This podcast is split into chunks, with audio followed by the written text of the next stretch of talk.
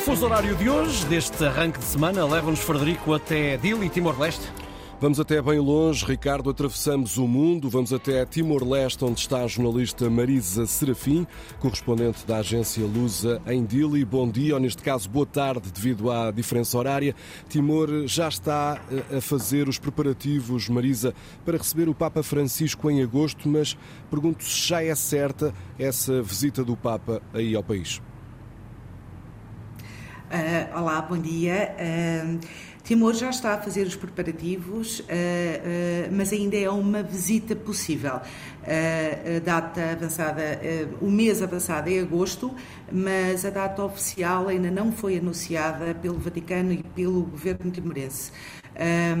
Contudo, uh, no final de janeiro esteve cá uma missão do Vaticano, uh, portanto, a avaliar uh, as condições para essa possível visita de, de, de, do Papa Francisco a Timor-Leste a semana passada, após o encontro com, o Presidente da República, José Ramos Horta, o embaixador do Vaticano em Timor-Leste, falou com os, jornalistas e, e, portanto, e disse que uh, é uma visita possível, uh, que o Vaticano está uh, bastante satisfeito com a forma como o governo de Timor já começou a, a trabalhar para preparar essa essa visita.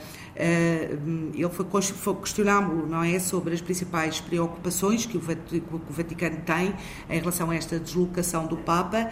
Eh, portanto, falou em questões relacionadas com a segurança, com a saúde, transportes, portanto, e, e, e, e os locais para o Santo Padre, portanto, se reunir com o povo timorense.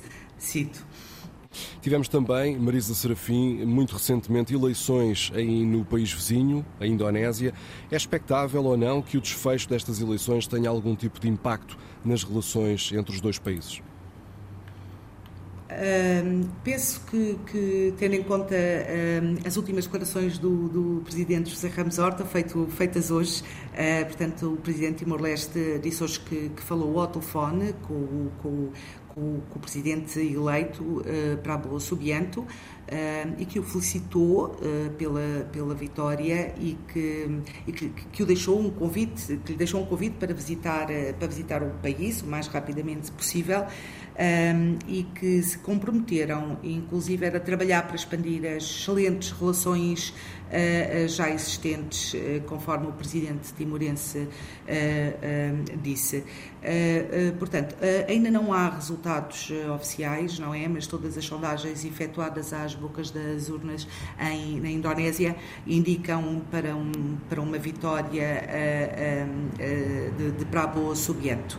Um, a nível uh, da sociedade civil timorense, um, um, esta, esta, esta eleição já não é, é tão bem vista.